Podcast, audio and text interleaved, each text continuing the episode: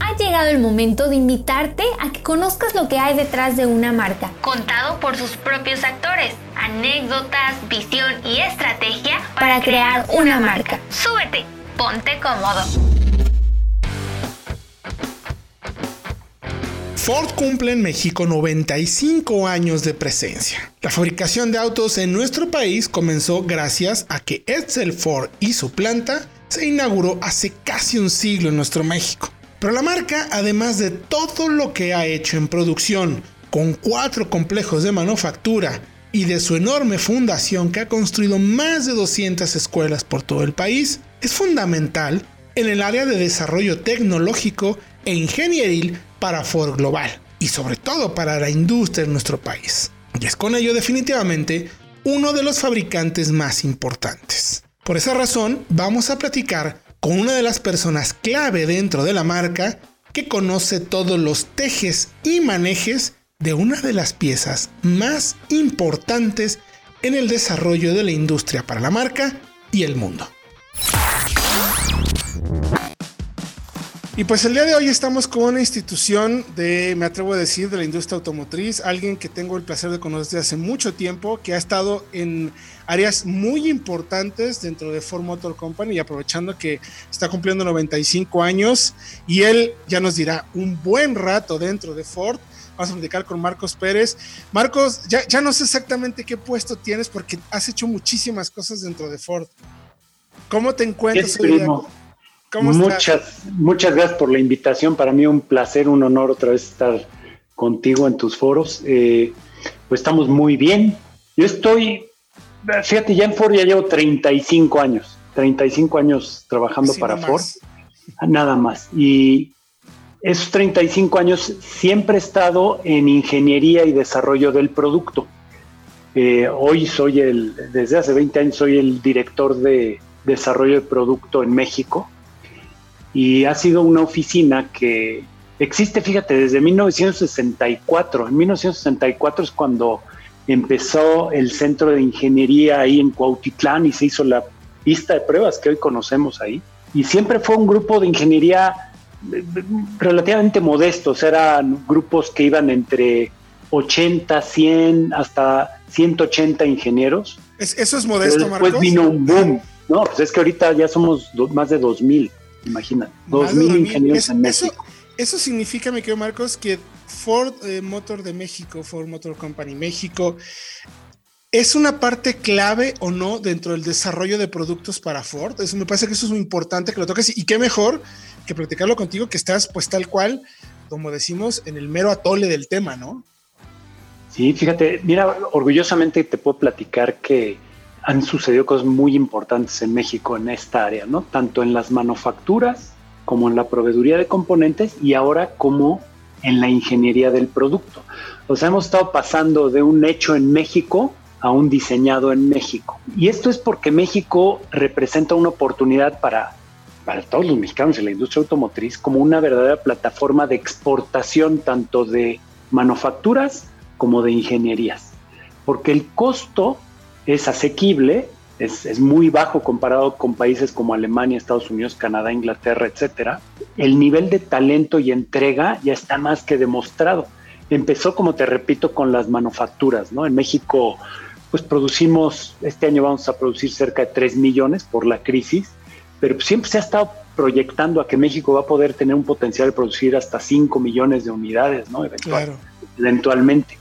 Y si tú logras hacer las tres cosas, los tres pilares sería que tu manufactura sea mexicana y la puedas exportar. La mayor parte de las manufacturas en México, de esos 3 millones de vehículos, se exportan y ya tienen, la marca que me digas, tiene eh, premios de calidad y una reputación de calidad de entrega que no tiene par. Nosotros en los métricos internos que tenemos de Ford, cuando comparas la manufactura de las plantas mexicanas con las de Estados Unidos, Canadá, el resto del mundo, México siempre es el líder. Proveeduría de partes es muy importante. En México se compran como cerca de 90 mil millones de dólares en partes, en componentes, solo en nuestro país. Y México para Ford es muy importante. Nosotros aquí en México compramos cerca de 12 mil millones de dólares y México representa el segundo país más relevante de todo el planeta para Ford Motor Company en proveeduría de partes, imagínate.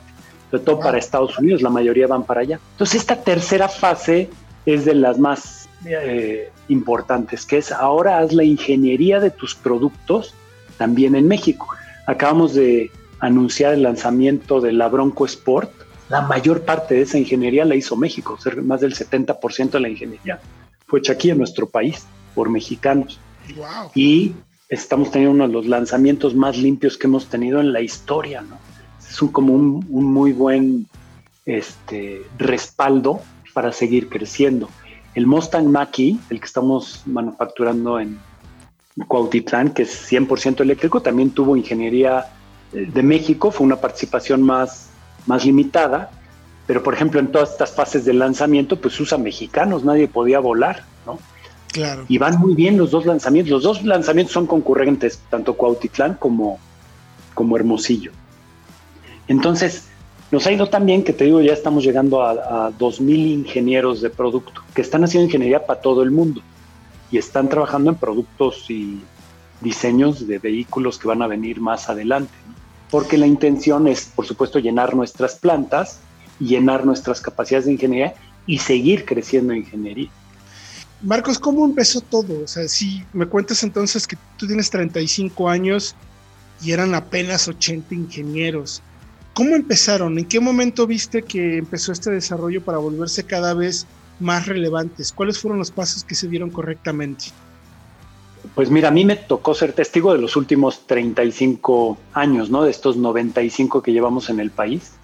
Y antes de esos 35, te repito, ya, ya venía una oficina de ingeniería con gente con mucho talento que se dedicaba a hacer eh, mejoras en la calidad de nuestros productos, lanzar productos en México, eh, hacer productos únicos en México. Esa ingeniería, pues hacían cosas, te acordarás que en Cuautitlán pues, hacíamos Gran Marquis, hacíamos Mustang, hacíamos camiones, Paz, Cougar, Thunderbird, mil productos y eran básicamente para el mercado local en aquel entonces. Y los productos se hacían también muy únicos. Hubo un año en el que recuerdo que sacamos, por ejemplo, un Mustang que tenía el frente de un Mercury Capri, pero la parte de atrás de un Mustang. Se hacían locuras de ese tipo para satisfacer al mercado mexicano. Todo eso fue evolucionando y hace como por ahí de 1995, Ford a nivel global dijo, no, vamos a centrar todas nuestras ingenierías y compras y demás en Europa y en Estados Unidos. Y se cerró todas las capacidades de compra y de ingeniería en México en 95, 96. Pasó el tiempo y no funcionó muy bien. Eh, entonces dijeron, no, tenemos que regresar al sistema distribuido que teníamos y tomar ventaja del costo competitivo que tiene México. Entonces nos aprobó empezar a crecer. Empezamos con 40, imagínate, por ahí de 1999, 2000. 40 ingenieros. Y de esos 40 hoy somos 2000. Si yo me voy atrás en el tiempo, en 1985 que entré, en agosto, pues era bien distinto, mano. Ahí hacías tus diseños a mano. Todos tus diseños era en papel, ahí hacías los dibujos, ahí eh, hacías tus cálculos a mano, etcétera. Tú comparas eso con lo que estamos haciendo hoy completamente distinto. O sea, hoy haces fundamentalmente el diseño completo del vehículo, empiezas a hacer pruebas en forma virtual, empiezas a ver atributos del vehículo que pues normalmente lo hacías hasta que empezabas ya a tener prototipos, hoy ya puedes tener con un nivel de confianza alto resultados de pruebas de choque, de pruebas de envolcaduras, de pruebas de impacto lateral, de atributos funcionales, de enfriamiento del vehículo y no has construido ni uno. No has hecho ni un prototipo, pero ya en el mundo virtual, todos tus análisis, inclusive de durabilidad, de si va a tener la rigidez estructural adecuada, si va a tener la calidad de, marcha y maniobrabilidad que estás esperando, ya todo eso son algoritmos creados en la computadora que te permiten estar iterando y haciendo billones de iteraciones y combinaciones hasta llegar al ideal. De tal suerte que llega un punto en el tiempo en el que dices, ya estoy listo para construir mis primeros prototipos. Y ya ese prototipo pues, se vuelve básicamente pruebas de verificación, ¿no? Verificación de que todo lo que hiciste de análisis virtual funciona. Cuando en 1985 pues era impensable, mano. Empezabas a hacer y era un poco de ensayo y error, y ya que lo hacías, híjole, no vi esto. Tú ahorita, por ejemplo, fíjate, yo cuando entré me tocaba llevar algunos módulos electrónicos del Topaz. Y era una arquitectura súper sosa, man. O sea, no tenía nada de chiste, eran unos cuantos este, módulos, no era muy simple. Hoy tú ves la arquitectura, por ejemplo, del, del Mustang Mach-E, tienes 60 computadoras en el vehículo. Imagínate 60 computadoras, nueve redes de comunicación entre todos estos módulos. Y ves el nivel de sofisticación que hay adentro, pero para el cliente es uno de los vehículos más fáciles de entender, es muy intuitivo. No necesitas ni leer las instrucciones, tú te subes y todo lo que es la interfase con el ser humano es muy, muy amigable. Entonces sí ha sido un, un cambio de la industria significativo. Y ahorita, como bien sabes, estamos con retos cada vez más, más serios. Ahora estamos haciendo vehículos y diseñando vehículos que se manejen solos, que tienen que tener capacidades cognitivas para decidir, ¿puedo rebasar o no puedo rebasar? ¿no? Claro. Claro. Eh, eh, eso, ¿qué tanto, ¿qué tanto se está haciendo en México de eso, Marcos? me imagino que bastante, pero Mucho. desde tu punto de vista, ¿cómo crees que estamos hoy en día en eso? O sea, hacia futuro, ¿cómo ves el tema de los vehículos autónomos? ¿Estamos cerca o todavía falta? Mira, como ingeniería y desarrollo de ingeniería para esto está México muy, muy bien y muy adelante. Y no solo Ford, ¿eh? Ford, nosotros tenemos, no sé, cerca de 400 ingenieros que están haciendo ahorita software, tanto de desarrollo, de software embebido que va en los módulos, hasta software para rutinas de validación, porque ahora estas nuevas eh, arquitecturas eléctricas y electrónicas tienen billones de combinaciones posibles que tienes que entender y ver el comportamiento y que hagan lo que deben de hacer. Pero si me salgo de Ford y veo, por ejemplo, nuestra base de proveedores, pues Continental, por ejemplo, le está tirando a tener cerca de 3.000 ingenieros en México. Aptiv tiene más de 2.000. Este, Bosch está creciendo eh, también mucho. En Guadalajara hay un hub muy grande para software.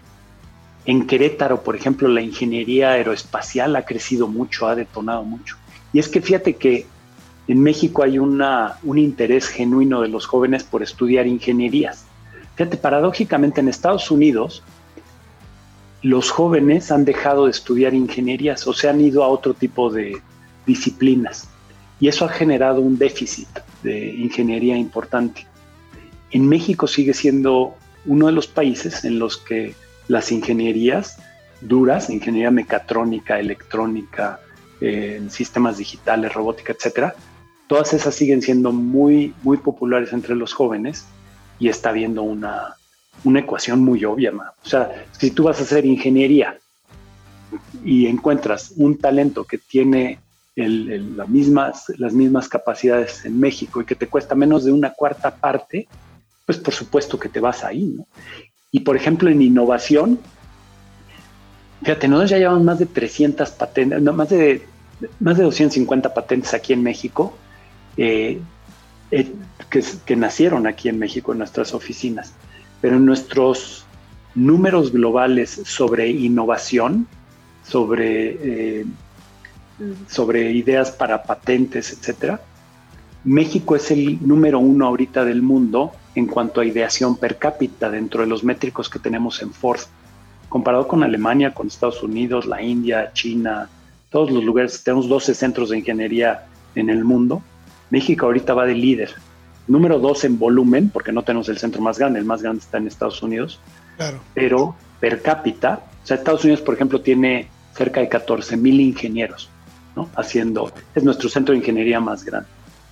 Pero aquí ya, ya hay 2 mil ingenieros, ¿no? Y creciendo. Ahorita acabamos de salir de unas juntas en las que nos están aprobando otros mil para, para seguir creciendo. Entonces, un futuro muy, muy próspero para la ingeniería mexicana y para las familias en México. E-, eso justo te quería preguntar, o sea, ¿cómo ves el futuro de la marca? O sea, ¿cómo describirías a Ford en el futuro con, desde tu parte de ingeniería, tomando en cuenta, pues, de dónde vienes, ¿no? ¿De dónde viene la empresa en México? ¿Cómo lo ves? Mira, ahorita no, no es ni siquiera opción, ¿no? Como sabes, vienen dos o tres tendencias muy importantes en la ingeniería de los siguientes productos una tendencia muy importante es la electrificación, hacer vehículos híbridos, híbridos conectables y 100% eléctricos como el Mustang mach el que vamos a hacer en Cuautitlán. Ahí estamos invirtiéndole 11.500 millones de dólares para electrificar o 40 eh, vehículos. De esos 40, 26 van a ser 100% eléctricos.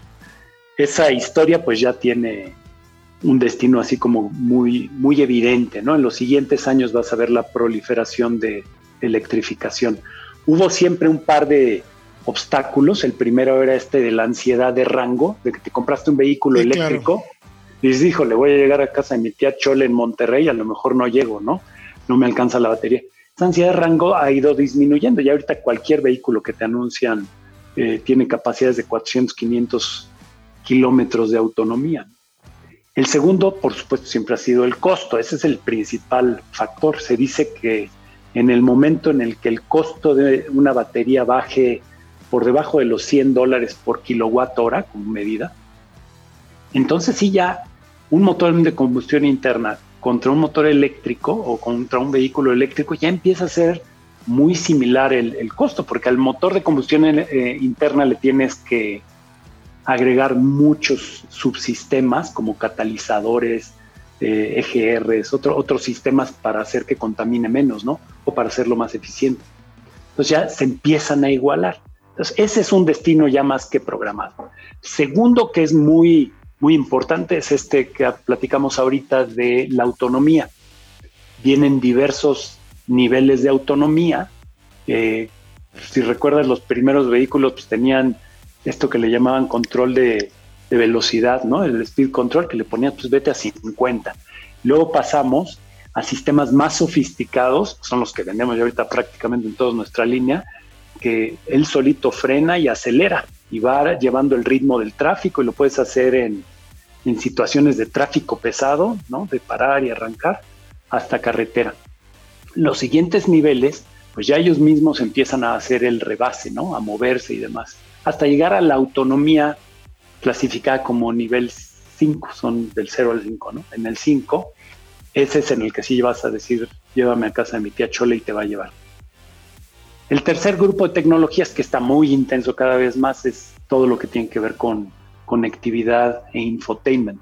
Tú te subes al vehículo y vas a estar con, un sistema completamente agnóstico a lo que traigas, como nuestro sistema 5 ¿no? Y si tú quieres ir con, con, Apple CarPlay o con Android Auto o con nuestro sistema nativo, traigas la música como la traigas, lo va a entender, lo va a interpretar y tú te vas a sentir completamente conectado con sistemas de navegación, conectividad, música que te permitan estar al día, que ponga tu vehículo al día. Esto ya lo vendemos hoy, prácticamente todos nuestros vehículos se autorreparan ¿no? o reciben software vía eh, Internet y, van teniendo inclusive mejoras ¿no? sobre lo que habías comprado, como pasa hoy con tu teléfono celular. Esas son las tres grandes tendencias en, esto. Y la competencia es, por supuesto, es cómo diseñas un vehículo en menos tiempo. ¿no? Eh, cualquier vehículo, tú tienes, pasas como por cuatro etapas. Primero lo defines, qué quieres, ¿no? ¿A qué, a qué cliente va este vehículo? ¿Qué mueve a este cliente tanto en el lado emocional como en funciones. Después empiezas a diseñar, ahí empiezan los diseñadores a jugar con sus primeros trazos, a, mover la arcilla, ¿no? Has visto los modelos estos de arcilla que hacen que para él, para el diseñador es una escultura, ¿no? Hay una conexión emocional muy especial, ¿no? Pero ahí empieza a trabajar ingeniería, a resolverlo, porque ese vehículo que el diseñador está haciendo quizás no es factible, ¿no? No sé si has visto estos diseños que hacen a veces los que dibujan coches que ponen el techo muy bajito y el hombro hasta arriba, que tendrías que ir manejando con el cuello completamente torcido. el ingeniero y el diseñador, el artista y el ingeniero empiezan a trabajar para darle una forma factible, pero que siga siendo lo suficientemente atractiva. ¿no? Después validas y después lanzas. Esas son como las cuatro etapas. Pero para eso nos tardamos como tres años cuando empiezas de papel en blanco, ¿no? Y el chiste es ir comprimiendo ese tiempo. Claro, que ahí justo quería llegar a preguntarte, de los primeros diseños, de los primeros trabajos de ingeniería que hacías a los que se hacen hoy en día, eh, ¿cuánto se ha mejorado o se ha reducido, mejor dicho, el tiempo, pero mejorado la calidad de los productos? Bien, tiempo fácil ya se le quitaron dos años, ¿no? Antes nos tardamos hasta cinco años. si ves, prácticamente todas las marcas hacemos lo mismo. La edad de tu portafolio, buscas que haya cambios muy importantes de estos de que empiezo de papel en blanco cada seis años, más o menos. Y cada tres años metes una refrescada al producto, que le cambias el frente, interiores, la parte de atrás. Eh, esos son cambios más modestos, menos onerosos en la inversión. Pero todos estamos en esa, en esa batalla de cómo logro reducir el tiempo. Gracias a esta nueva disponibilidad de herramientas virtuales, eso nos ha permitido hiperoptimizar lo que hay que hacer, porque digo, tuve no sé, me voy a ir todavía más atrás. El Ford Modelo T. El Ford Modelo T. Claro. Ese hicimos 15 millones de Ford Modelo T, imagínate. Y estuvo vivo desde 1900, 1908 o 1907 hasta 1927, ¿no? Un par de años antes de la recesión económica. Pues es una carreta, ¿no? Con motor y te llevaba de A a B. Y tú ves ahora un vehículo de los que hay hoy y las capacidades que tienen estos vehículos que te permiten chocar contra una pared de hormigón a 60 kilómetros por hora y salir caminando, que te permiten manejarlo a velocidades muy altas y aun cuando no seas un buen conductor, te hace sentir como que eres un muy buen conductor. Eh, ha sido un cambio muy, muy drástico, muy drástico lo que ha hecho, ¿no? Y es por esta mejora continua que existe, por esta pues, economía de libre mercado, de libre competencia, en el que la industria cada vez es más competitiva en, costo, en atributos y demás. Me parece sumamente interesante el tema, mi querido Marco. ¿Cuál dirías dentro de todo este panorama de lo que has hecho, dentro de todo este tiempo que has trabajado dentro de Ford, que es tu mayor éxito? O sea, ¿cómo dirías, esto es de lo que me siento más orgulloso, tú ya participando dentro de la empresa? Pues mira, por mucho, yo creo que fue este crecimiento, o sea, de llevar a un grupo de ingeniería que éramos 40 pelados a que seamos ahora 2000 y haciendo ingeniería para todo el mundo y que ya nadie cuestione. Tú antes cuando llegabas las primeras veces a tocar la puerta y decir, oigan, quiero hacer ingeniería en México, es como si ahorita llegaran y dijeran, oye, quiero hacer ingeniería en, en Guatemala o en un país que no tiene una fama de hacer ingeniería. Es más, Hoy yo te, aseguro que preguntas en eh, amigos, primos, familia, ¿sabías que en México se hace ingeniería de turbinas para aviones o ingeniería de vehículos como los que hacemos? Y nadie lo sabe, no se le ha hecho mucha reputación a, eso, ¿no? No se, ha, no se ha hecho tan pública esa reputación. Al revés, parecemos como que enemigos de nosotros claro, ¿no? mexicanos, como que en México, en serio, casi todos te dicen. Yo creo que eso fue un, un, punto de inflexión creo que hubo en, mi carrera fue que yo trabajé tres años en Ford Europa, en Inglaterra, y me tocaba hacer ingeniería de mercados emergentes, de, Malasia, de Bielorrusia, de Vietnam, en aquel entonces China, India, Sudáfrica, estaba, eran 26 programas en muchos mercados, y mucha de la ingeniería la hacemos en Alemania principalmente y en Inglaterra. Y te vas dando cuenta que el ingeniero alemán y el inglés tienen gentes tan buenas como las que hay en México y tan malas como las que hay en México. Hay de todo, ¿no? Tendemos a sesgar nuestra cognición a que en México pues, a lo mejor no son tan buenos. Generalizas porque viste a dos malos. Pero en México hay ingenieros de primer orden. Es más, mira, yo pierdo más o menos al año, tengo una rotación como del 4%. Ingenieros que se van a trabajar a otros lugares. No, es muy poco, pero la gran mayoría de ese 4% se van a trabajar a Estados Unidos, a Google, a Tesla, a Apple. son ingenieros muy buenos, muy capaces y han ganado esa, esa reputación. Y Ford tiene algo, algo extraordinario, viene de la familia Ford. Además de que es una familia que tiende a, a respaldar mucho las iniciativas ambientales, ya ves que estamos muy alineados ahorita con lo de California que California pide ser más restrictivo en temas de emisiones este, y de contaminación y Ford se adhirió a eso. o cuando vino la crítica a la falta de adherencia al protocolo de París por parte de Estados Unidos, Bill Ford dijo, pues no, Ford sí quiere seguirse adhiriendo y que queremos. Siempre la familia Ford ha estado muy metida en el brazo ambientalista, en el filantrópico. Como sabes, aquí en México hemos abierto más de 200 escuelas primarias en regiones muy, muy amoladas para ayudar a los niños eh, y, va, y ha ido muy bien. Y la tercer, el, tercer punto de la familia Ford es que verdaderamente trata a todos sus empleados en el mundo como si fueran su familia. Entonces le invierte mucho en su formación. Nosotros aquí a los ingenieros que contratamos, la mayoría se van a Estados Unidos y viven allá de seis a dos años o tres años para ir, terminar su formación, lo que viene de la universidad. Y eso ha ayudado a que Ford como oferta de trabajo se vuelva muy atractiva ¿no? para el ingeniero mexicano.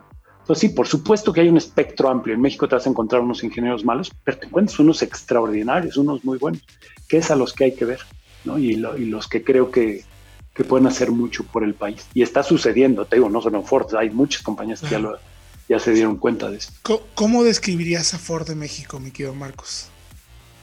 Pues mira, a mí se me hace como que hoy siento que se está convirtiendo un poco en el ombligo del mundo a nivel corporativo por lo que te digo, fíjate qué atractivo está. Tenemos tratados de libre comercio con cuarenta y tantos países.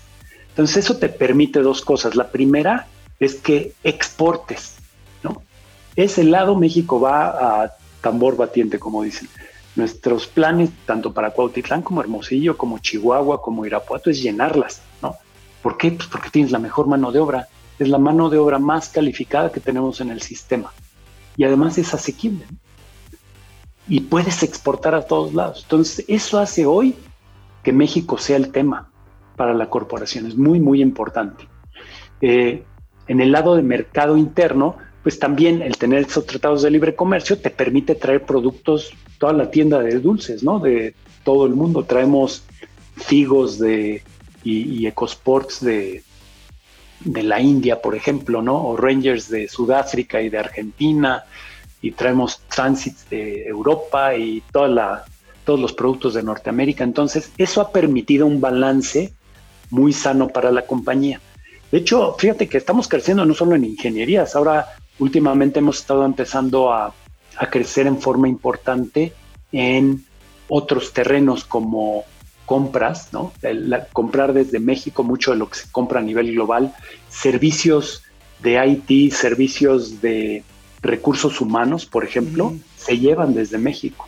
Entonces, pues por eso te digo, mi sentir es, hoy Ford está en un momento o en un punto de inflexión muy importante, porque la compañía ya se dio cuenta de que pues, cualquiera que tenga dos dedos de frente, yo tengo más, pelón, pero este, cualquiera que tenga dos dedos de frente es, es evidente que tenemos muchas oportunidades, tenemos muchos problemas, ¿no?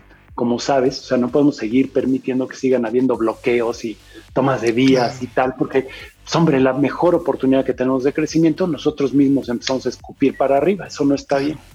Este, pero en términos generales, muy, muy sana la situación como, como va ahora, ¿no? Y pues ha hecho que hoy tenemos más de 10 mil colaboradores en México, solo de Ford. solo de, Ford, claro. entre nuestras plantas y oficinas, imagínate más el nuestros distribuidores, nuestros proveedores, etcétera. La industria automotriz en México es, sigue siendo una, una gran historia de éxito en general. ¿Cuál dirías tú, y precisamente de eso, que sería el, auto más exitoso que tiene Ford, de lo que tú recuerdes? ¿Cuál es el que dices, este auto para mí es lo que más representa eh, por lo que hemos pasado y por el momento que estamos viviendo, ¿no? O a lo mejor hacia dónde vamos, ¿no? Para Ford el más importante por mucho ha sido y es, es el, los camiones F, la serie de camiones F, la Lobo en México, etcétera. Eh, es, es, es, más grande eh, que muchas economías de muchos países ese camión. O sea, ahí está el 80-20, digamos, de, de, la capacidad de Ford de, de generar utilidades para la compañía. Ford hace más o menos unos 6 millones de vehículos al año. Imagínate, 6 millones de vehículos que se producen y se distribuyen en el planeta. El más importante de todos, por mucho en cuanto a rentabilidad, reputación de marca, etcétera, el camión EFI. Ese ha sido extraordinario. Como tecnología, como eh, punto también de inflexión, de inflexión para la compañía, muy especial, el Mustang Mach-E, el que vamos a hacer en Cuautitlán. Es un carrazazo, no tienes una idea la sensación. Fíjate que yo tengo 35 años, soy muy aficionado al, sonido de los motores y a la combustión interna. Nacimos, somos uno, ¿no?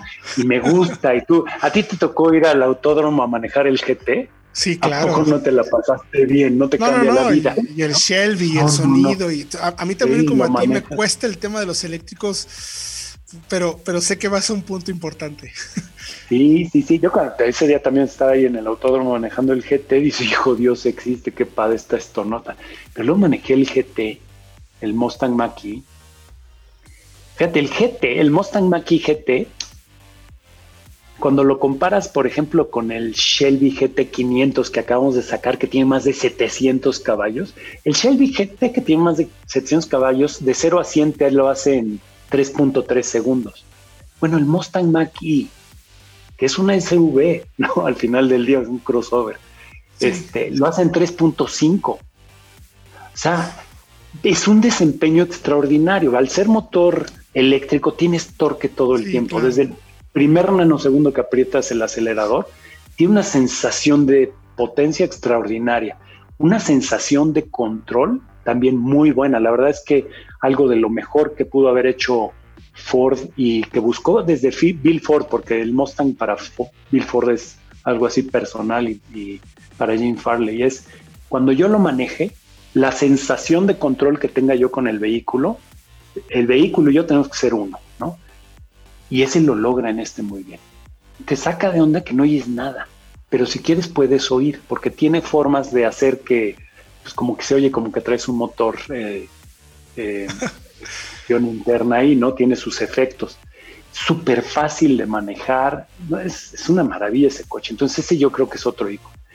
Y el tercero, ese es más personal, esta que vamos a hacer en, en Hermosillo, mm. yo me voy a comprar una, y eso de Ford a mí, pues por prestaciones o por el puesto que tengo, pues, te dan coches de prestación, no debía comprar, pero sí, yo me voy a comprar una porque me encantó. O sea, es una SUV que te permite salirte a la brecha y hacer cosas que, o sea, que ni te imaginas. El otro día nos fuimos por acá, por el norte de la ciudad, por eh, Gilotzingo y demás. Te metes a ríos, subes en rocas, tiene unas capacidades verdaderamente extraordinarias y la manejas en ciudad es un vehículo amplio, con una capacidad y una calidad de marcha y control y potencia. Un, un super carrazo, Y, como que tiene el tamaño adecuado. Lo he estado manejando varios fines de semana. Dices, man, yo quiero uno, caray. Así como, como que, entonces el Maki, ese y el camión, esos tres, yo sé que me dijiste uno, pero. No, no, no, pero... pero es muy, es muy difícil, es como con los hijos, yo creo, ¿no? Siempre a tu hijo a a los tres. Estoy totalmente de acuerdo contigo. Sí, la verdad es que eh, coincido completamente, eh, por lo menos en lo que hemos visto en cuanto a números. De, digo, de la Lobo la hemos podido manejar y, estoy de acuerdo contigo que es insuperable en muchos sentidos. O sea, es sorprendente que se venda como se vende sin venderse en todo el mundo. O sea, que es prácticamente solamente en Norteamérica donde, donde domina ampliamente. Y los otros dos, por lo menos en el dato técnico, es alucinante. Pero ya escuchándote y entendiendo que eres un hombre de números y de ingeniería y de sensaciones, me queda claro que van a ser soberbios, mi querido Marcos. Oye, para concluir, dentro de tu personalidad, de quién eres, ¿qué Ford serías y por qué?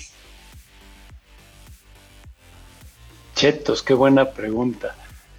Y no, no sé si la sepa contestar hacia a bote pronto, pero si quisiera ser alguno, creo que, pues mira, el Mustang mach me atrae por eso, por, porque integra todo, cara. Y al final del día a mí me tocó vivir muchas generaciones, ¿no? De, cambios en, en, todo lo que vivimos. O sea, cuando yo, te repito, yo cuando empecé a caminar ahí en, en Cuautitlán, en agosto de 1985, En septiembre me mandaron a hacer mi primer sign-off, que es como una revisión de ingeniería, que checas que todo lo que estás haciendo en la manufactura es como se espera, ¿no? Y fue cuando fue el temblor, ¿no? Ahí no había ni forma de comunicarte, no había celulares, o sea, tenías que ir a una línea que ni jalaba, nos mandaron a toda mucha incertidumbre, etcétera. lo comparas con hoy que pues, comunicarte es lo más sencillo que hay, eh, tienes mucho más herramientas. Entonces me ha tocado estar viviendo mucho y esta inflexión del Mustang Mach-E pues, es lo que viene hacia adelante. O sea, un vehículo que es eh, eléctrico, que tiene todas las tecnologías habidas y por haber, que se está poniendo al día conforme pasa el tiempo, etcétera, representa como que el culmen ¿no? de, de, esto. Eh, pero también me haces duda porque digo, es que también la Bronco Sport, ¿no? la que estamos lanzando ahorita, no sabes cómo la he disfrutado. Y mira que yo no soy alguien que se meta a la brecha, ni haga eso, pero ya que lo hiciste, como te vuelve a jalar, ¿ves? A irte a, a, la brecha y a manejar por ahí y demás. Entonces ha, estado muy, muy padre. Ve esta, este nuevo punto de inflexión de todos, tenemos a 2.000 ingenieros y la mayoría están trabajando desde casa. Y tenemos unas herramientas de colaboración extraordinarias, ¿no? En las que estamos diseñando cosas, pero como es diseño virtual y los chavos, fíjate que la mayor parte de nuestros ingenieros pues, son, son muy jóvenes, creo que el promedio de edad son 31 años, imagínate. Muy jóvenes, muy tarde. Me quitas y creo que el promedio de edad baja. pero de estos jóvenes, ellos están acostumbrados también a hablarse de tú con la máquina, con la computadora. Y para ellos es muy natural son muy hábiles. Por eso México está también destacado tanto, ¿no? Porque las habilidades que tienen nuestros jóvenes, los ingenieros mexicanos jóvenes, pues son habilidades de, una generación de millennials, de la, generación de la inmediatez y que buscan más, que si canalizas muy bien eso, te da un poder que no tiene par. Porque pueden hacer, hay muchos protocolos que tenemos después de tantos años, que para ellos dicen esto es un insulto a mi inteligencia, ¿no? Yo creo que podemos hacerlo mejor usando estos algoritmos o haciendo tal. Entonces se han dedicado, solo mi grupo este año lleva más de 110 eh, mejores prácticas, así les llamamos, ¿no? Best practices, que es fundamentalmente retar el status quo de protocolos y procedimientos que tienes en la compañía y les pides que desarrollen algo que sea más fiable, más rápido, que te haga más ágil, son extraordinarios, ¿no? Y por supuesto que todo tiene una versión 2.0, ¿no? Entonces, eso nos ha ayudado mucho y, ha ayudado a crecer tanto la, fama de, del equipo de México, ¿no? Mi querido Marcos Pérez, director de desarrollo de producto de Ford de México, la verdad es que ha sido sumamente grato platicar contigo. Siempre que hemos tenido oportunidad, por ahí me pego dos, tres minutos en alguna presentación y platicamos de dos, tres cositas, porque si alguien conoce de autos, de ingeniería, de desarrollo, de los verdaderos huesos importantes de los vehículos, eres tú, mi querido Marcos. Te agradezco de verdad mucho haber estado aquí con nosotros en Historias para Crear una Marca. Eh, aprecio muchísimo el tiempo y los conocimientos que nos has compartido porque creo que ha sido uno de los podcasts más interesantes, por lo menos para mí y estoy seguro que para toda la audiencia, de conocer eso, la carnita, el interior y, y sobre todo conocer una marca que en México, como bien mencionaste, es importantísima a nivel global y tú como culpable en el buen sentido de todos los productos y todo el equipo de chicos que tienes, de los autos que están allá afuera, es eh, un orgullo para nosotros de verdad que como mexicanos estén, estén ustedes haciendo esto y tengamos oportunidad de platicar contigo, de verdad. Muy, muy agradecido, mi querido Marcos. No, gracias a ti, mano, y gracias. Yo a quien tengo que agradecer es a mi equipo. Si a mí me dicen cuál es el secreto de tu éxito, siempre de alguna forma encontré la forma de rodearme de gente que es mejor que yo, más capaz y tal y competente. Y tengo un equipo que es de primer orden ¿no? a, nivel global y eso ha ayudado mucho. Gracias a ti, eh, muchas felicidades por tu programa súper ameno. Yo soy de tus radioescuchas aficionados este, número uno. Eh, la mejor de las suertes y, y, cuídate mucho, primo, que todo vaya muy bien por allá.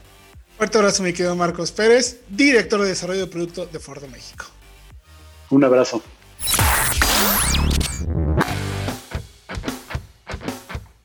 Gracias por acompañarnos en Historias para Crear una Marca. Estamos seguros que este breve momento de espacio-tiempo por los pasillos de la historia de la marca en voz de los propios actores nos ha permitido imaginar el futuro de este mundo que nos encanta.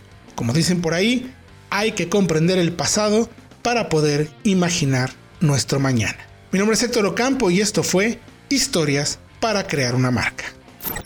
Estamos seguros que hoy conoces mucho mejor a la marca, su visión y filosofía que imprimen en cada uno de sus vehículos. Te esperamos en el próximo podcast para seguir escribiendo las historias para crear una marca.